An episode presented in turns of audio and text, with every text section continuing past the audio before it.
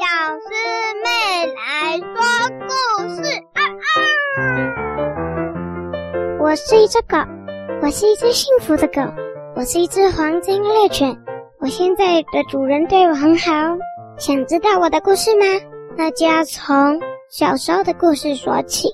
当时我在宠物店里，渴望着得到一个主人。我在宠物店里只有一个朋友，叫做小编，是一只边境。有一天，小编却无预警的被抱了出去。原来，小编事先找到主人了。小编走了以后，我好孤单啊。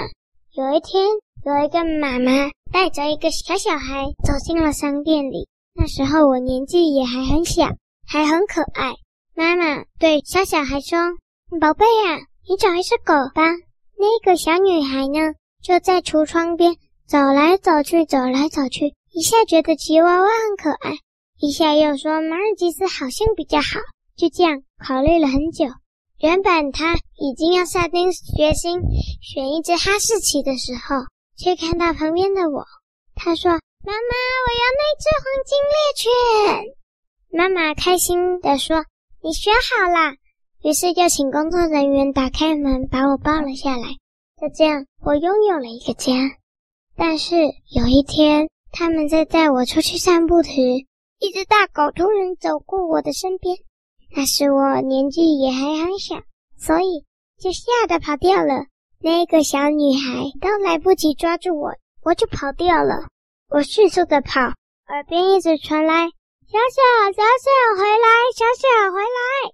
小小是那个小女孩帮我取的名字，但我那时候太害怕了，一直跑，跑到最后再也跑不动了，只好缩在一个角落里等待。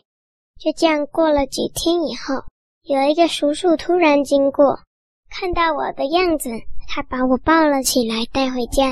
那个叔叔跟他的老婆都对我很好，我很开心。但有一天，我却听到他们说。家里的钱不够了，我们不能再养这只狗了。然后我就被装进一个小纸箱里，被送到原本那个角落。那个叔叔还是天天会带食物来喂我，但有一天他却再也没有来了。我又在等待，虽然这次舒服了一点，但我还是很难过，因为叔叔跟那个叫我小小的女孩，他们都对我很好。但他们现在都不是我的主人了。后来来了一只大狗，它很温驯，它年纪比我大，它是一只老狗了。它对着我的纸箱狂吠，狗婆走了过来，把纸箱轻轻地举起来，看着我，把我带回家。就这样，婆那里也过得很快乐。但是有一天，婆婆不见了，而那只大狗也消失了。我独自一个人待在家里，慌慌张张的到处乱跑。我到处找，在街上找，在他们常常带我去的地方找，都没看到他。我绝望又伤心的回到了那个角落。正当我觉得我的命运就是一直要当一只有主人没主人、有主人没主人、有主人没主人的狗时，看到一个年纪蛮大的女孩，她是那个七岁的小孩。用疑问的语气问：“小小，你在哪里？”我开心极了，他就真的是我的主人。我开心的从角落冲出来，跳到小女孩的怀里。那个七岁大的女孩开心极了，说：“小小，你回来啦！”